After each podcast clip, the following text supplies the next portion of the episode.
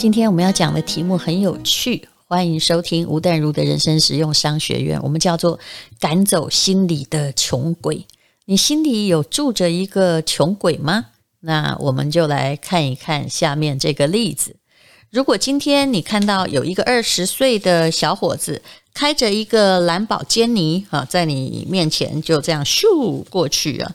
其实老实说，蓝宝坚尼也是我随便说的。我知道那个车很贵啊。因为呢，呃，我朋友最近才买了一台车，呃，价值呢一千七百万元，而且它外表看起来就是一个顿顿的车，跟我家的房车实在差不了太多。当他告诉我那个是要一千七百万的时候，我真的睁大了眼睛。然后后来呢，就听到他们在谈车，这是我的商学院的同学嘛，他说呢，这个车呃定价很合理。哎，你听到我等一下讲的数字，你不要开始恨我，因为那个车不是我的。他说定价很合理，大概就是一个壳七百多万。后来他东加西加，加的到了一千七百万了。当然，呃，我的同学是一个富二代啊，那他为什么会买这部车呢？他说他也都四十多岁了，为家里贡献了很久，爸爸从来啊就给发他很低的薪水。那最近呢，因为公司被告，他呢就是揽下这个重任，然后去。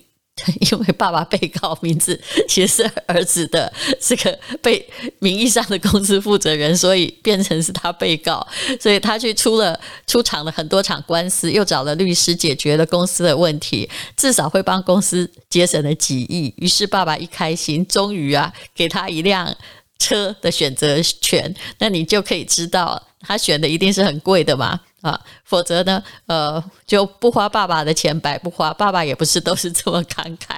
好，那这是后话哦。我们讲到的这可爱的蓝宝坚尼，你如果看到一个二十岁在开，你心里到底会有什么样的想法呢？有些人是羡慕，有些人是嫉妒，有些人是恨。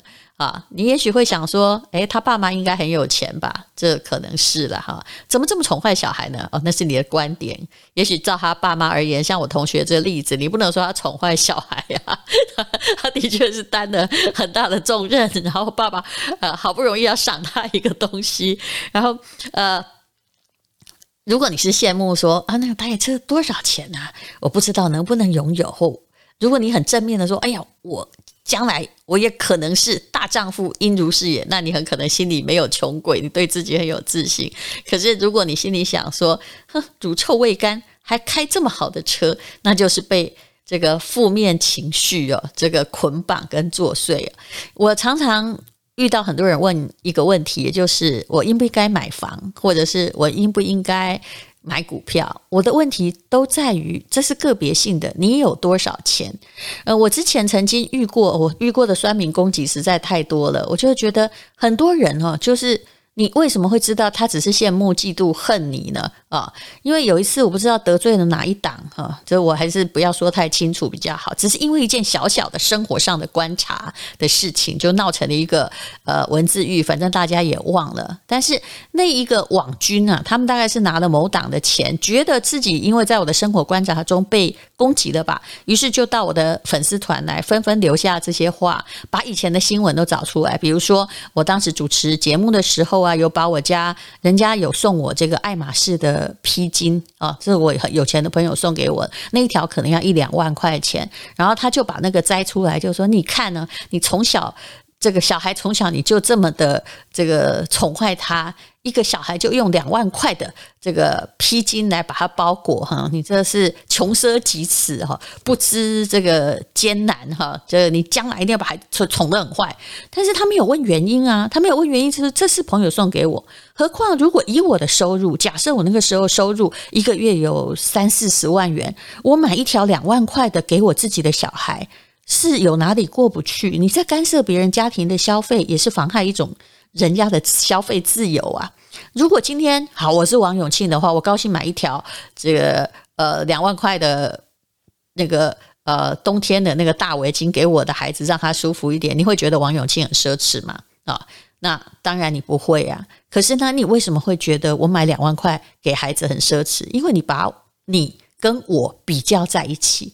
你心里会想，这个人也没好我太多嘛，那凭什么他可以呢？但是你没有衡量的是，这个人的收入有多少。如果你的薪水只有四万，那你买两万的，显然是有一点超过。当然，你如果爽快也没什么不可以。可是，如果别人的薪水有那么多，他只花了一点点钱，想要去给他的孩子一个好东西，那就可以。我当然也不需要说在那边假的，我也会买路边五十块的车子给小孩，他也很高兴啊。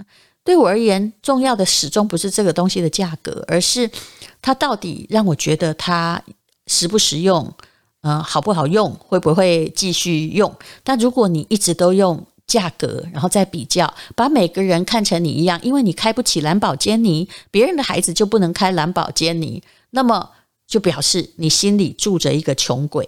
好，从心理学家的来看哦，一般人的情绪的反应哈，大概有五种类别，五种感觉呢，在左右你的潜在情绪和你对金钱的感觉，叫做委屈感。孤单感、恐惧感、自卑感和好胜心。那你看到别人开着年纪那么轻，比你轻，你看什么样都是比自己哦，哈。所以你你不知不觉都在比较，那是因为你的比较心太重哦。如果呃像我看到别人都用很好的东西，我也不会去嫉妒他呀。我觉得先不要嫉妒哦，导致人格健康养成的第一步啊。人家长得比我漂亮，腿比我长啊，或者人家比我聪明啊。学历比我好，人家都不是天上掉下来的，就算是天上掉下来，也是他投胎好啊！你嫉妒些什么呢？你应该反观自己的内心，是否我刚刚讲的那个叫做呃无感哈无鬼作祟？这五个鬼呢，很 可能就是你造成你心里穷鬼的原因：委屈感、孤单感、恐惧感、自卑感、好胜心啊！好胜没有问题哦，不过好胜再加上。什么委屈哈、恐惧、自卑，那就很惨了。就是如果好胜可以自己研发成企图心，把其他的负面感觉抛掉，那我认为是没有什么问题的。反而你会人生过得比较积极一点点呢。好，谈到了心里的穷鬼哈，我可以归纳出有四种穷鬼，不知道你到底有没有哈？第一呢，叫做因为害怕导致什么都不敢做。第二呢，就是叫做不想努力，只想快速赚钱，所以胡乱投资。第三呢，叫做我总是辛苦赚来钱，可是哪儿花的我真的不知道啊。第四啊，其实这是很多人常常犯的状况，叫做把努力的钱啊积了一大堆，拿去好不容易觉得一个最可靠的东西去投资，可是去赔钱，或者是弄了一笔哈。然后人家你不花嘛，但是别人都知道你不花呀，然后把你借来，然后你就要不回来。于是呢，你除了失去钱之后，更失去亲人或朋友，然后一直都在追悔。好，我们来说第一种，害怕而导致什么都不敢做。那这种心理的穷鬼到底是怎么来的呢？答案是这个是与生俱来的。那也就是你这个五感里面哈，就我刚刚讲五感，再说一次哈，委屈感、孤单感、恐惧感、自卑感、好胜心啊。你的恐惧感这个大过了太多，大过了一切啊。那为什么你不敢投资呢？啊，其实呢，那是因为人类本来就如此，你必须克服它。心理学家有归纳一种原则，叫损失规避。我在这里用的是芝加哥大学经济系的教授和西凯元做的他的一一个说法哈，他别当正常的傻瓜啊。他说什么叫损失规避呢？呃，如果光名词你不能理解的话，他可以解释一下啊。比如说呢，你在回家的过程中看到路边有一张一千块的钞票，哇哦，显然是别人不小心掉的。你就捡起这个钞票，哇，好高兴哦！从天而降一笔钱。可是回到家之后，看到哎，女儿出来说：“爸爸，爸爸！”哎，你就忘了这笔钱，忘了这个放在口袋里的捡来的钞票这件事情。可是之后有一天呢，哎，你突然想到了，你又穿着同一件外套，你把手呢放进那个外衣口袋，想要把当时捡到的那个一千块找出来，发现哎，怎么不翼而飞了？恐怕是刚刚在永吉的车上啊，被人家顺手牵羊了吧？虽然掉了一千块，不是什么大不了的损失。你知道，我们常常会这样，就买东西，就买了几百块，就买了是个烂东西，超生气。其实几百块对你的收入而言，也许你不应该这么生气啊。那么你用花情绪去陪他。好，那那个虽然掉了一千块不是什么损失，可是这种烦恼、这种愤怒、懊悔，就一直萦绕在你心里，一整天心情不好，还跟。老婆愤愤不平不平的讲起这件事，我跟老公说：“你看，有人偷我的钱啊！”那这时候呢，你想一想哦，你同样是一千块，捡到一千块的高兴和丢掉一千块的痛苦，有没有不一样呢？对一般人而言，丢掉一千块的痛苦要大于得到一千块的高兴。那这个高兴有几倍呢？如果说你我们把它数据化的话，你捡到一千块的快乐是一正一，那你突然被偷走了一千块的痛苦是负二，所以常常会出现的一件事就是，很多人在股票赔了的时候，你会说没关系啊，我没卖就没赔啊，这个叫做什么？叫做规避损失的心理。到这里，你对于规避损失很清楚了吧？所以这叫做我的第一种穷鬼哈，这是人性之通则了。我们每个人都会因为害怕导致什么都不敢做，但是这个什么都不敢做，其实才是让你真正的会损失钱财的。因为之前我们有讲过，就是用这个两百年的线图来看呢，其实两百年来，两百年前的一块钱美金。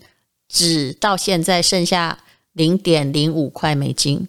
两百年前，你如果投入，假设美国的股市有 ETF 的话，它是增长的，那个家族财富啊，传了三代，一块钱会变成一百三十万的美元。这就是时间跟复利的力量。那如果你一直守着财，什么都不做，就会很惨。嘿，现在是广告。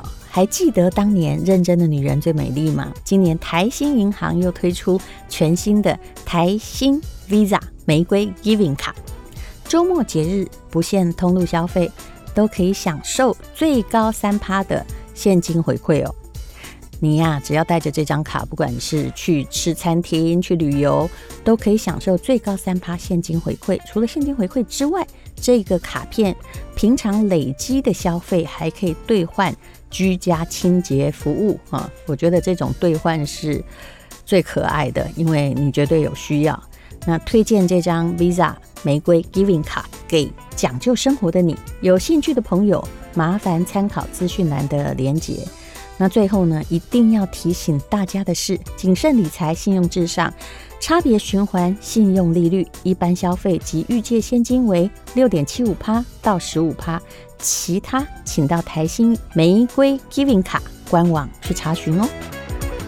我曾经说过，我有个朋友他是公务员，然后在很好的公家机构哈，那也是一个相当赚钱的机构哦，因为公家机构有很多种嘛。那他们夫妻俩的。薪水大概十几年前大概就有十六七万，所以存了很多钱。但是从十几年前，他们开始说，那到底应不应该买股票？他们公司是有股票的，可是他们也会觉得，我们公司股票看起来也是在暴涨暴跌啊，所以我们公司股票不要买。而且在公司里面的人特别会对公司观察的过度的不客观。为什么？他只要看到长官换来换去，或者是里面欺诈很多，自己都会觉得说，我只不过是在这里。混退休，我的公司没有前途，所以他也没有买自己公司的股票啊，配股他也不买哈。然后有时候员工认股他也不买，然后就是把薪水存起来。十几年前开心的存了一千万，十五年吧。那到现在剩下多少呢？大概有时候还要供养一下孩子的求学啊、出国啊，或者是等等生活费用，他还是一千万。但是十五年前一千万。跟十五年后的一千万，呃，要怎么比拟呢？大概是十五年前一千万可以买的东西，我们不要讲那个涨很多的房子哦。那到现在的一千万呢，大概只能买十五年前的一千万的一半吧。我认为还不到，也就是它其实剩下了五百万的价值，虽然账面还是一千万。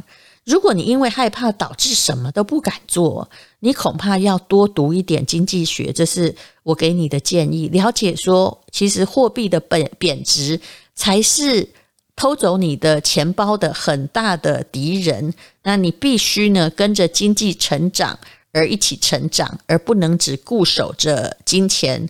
做守财奴，那你如果自己愿意再研究一些呃比较保守的，但是每年有增值的东西，那么你就不会因为害怕什么都不敢做，而因为害怕都不敢做的人，常常在看到旁边的人都大发，薪水没有我多，但赚了很多钱之后，后来突然想的就想不开啊，或者想得开啊，孤注一掷，这更是悲剧的开始。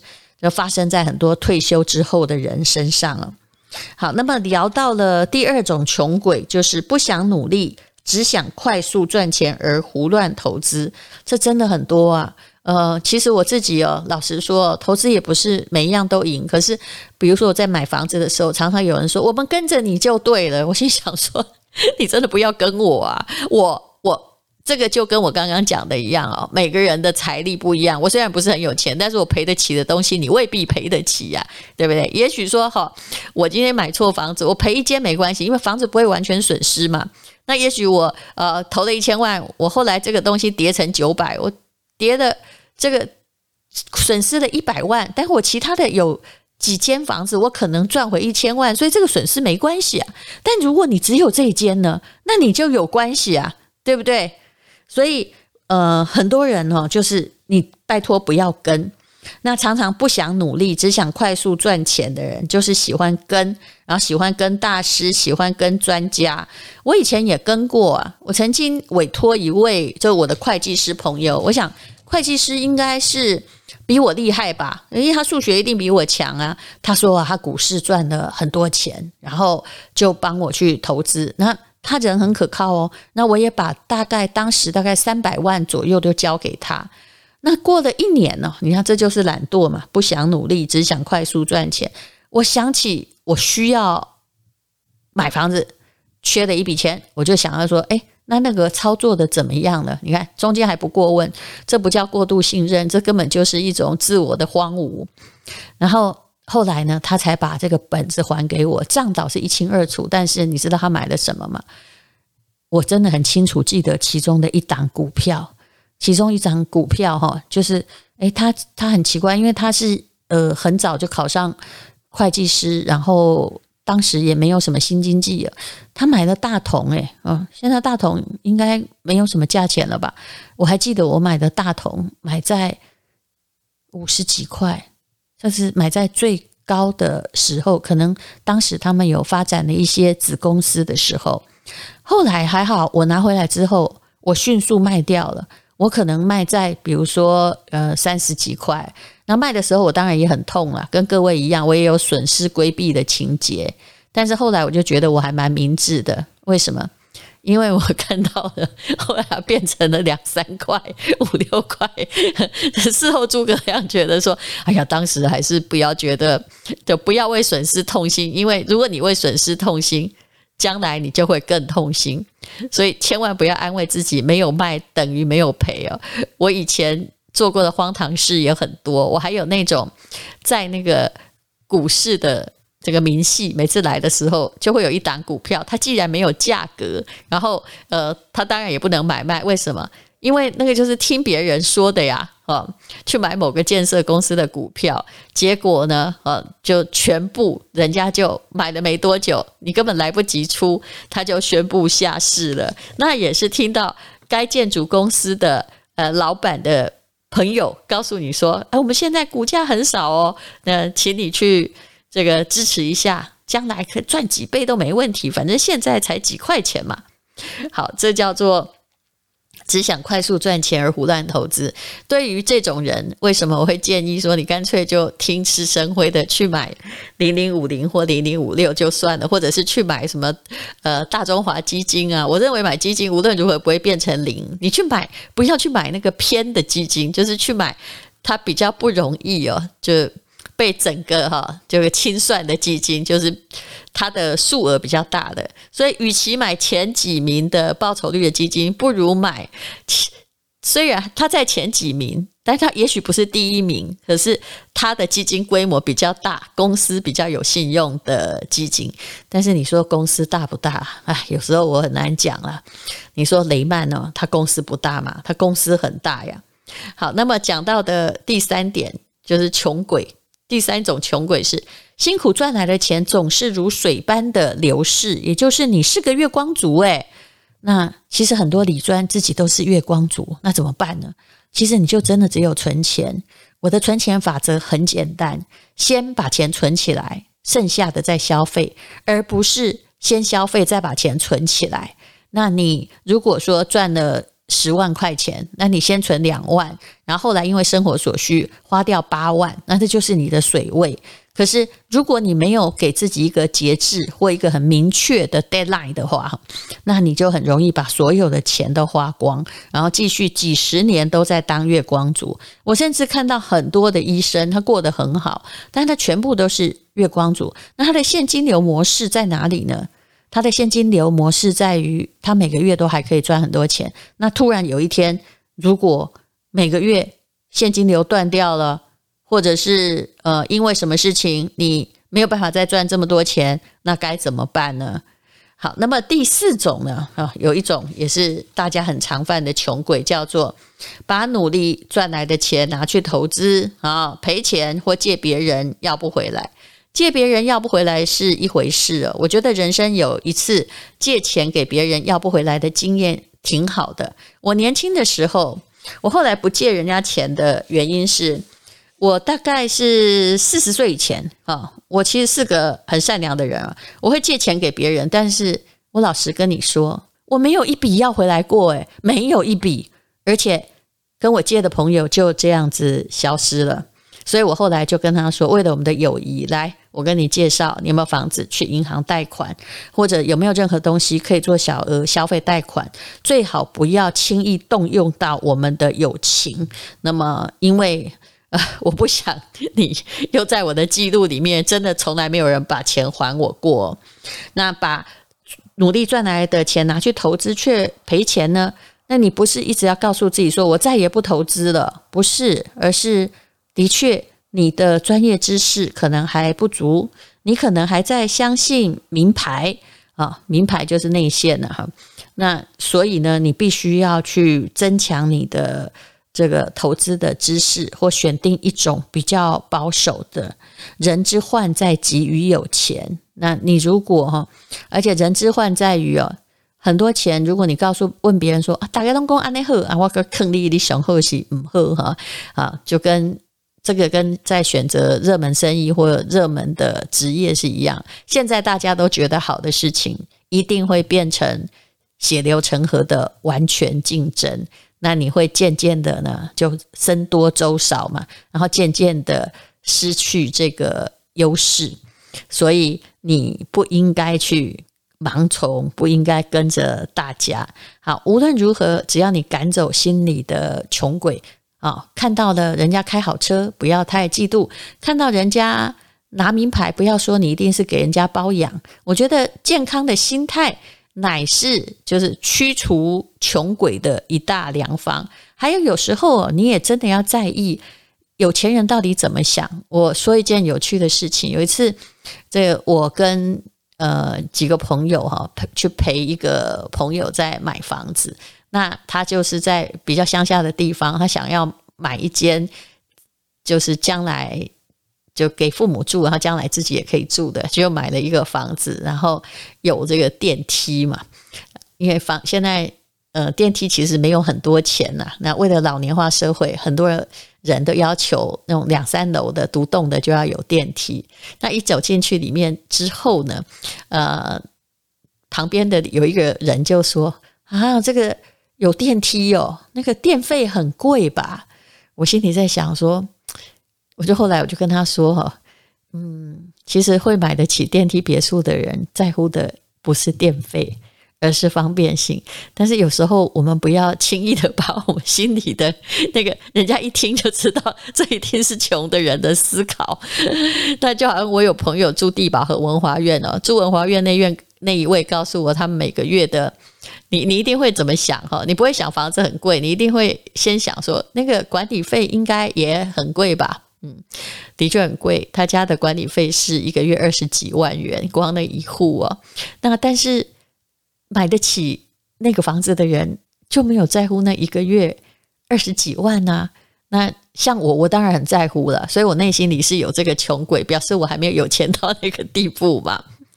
好，无论如何，呃，你有多少钱做多少事，然后有多少钱先存一定的比例，我觉得慢慢的就可以赶走自己对于金钱经济的不安感，还有对别人的嫉妒感。谢谢你收听人生实用商学院。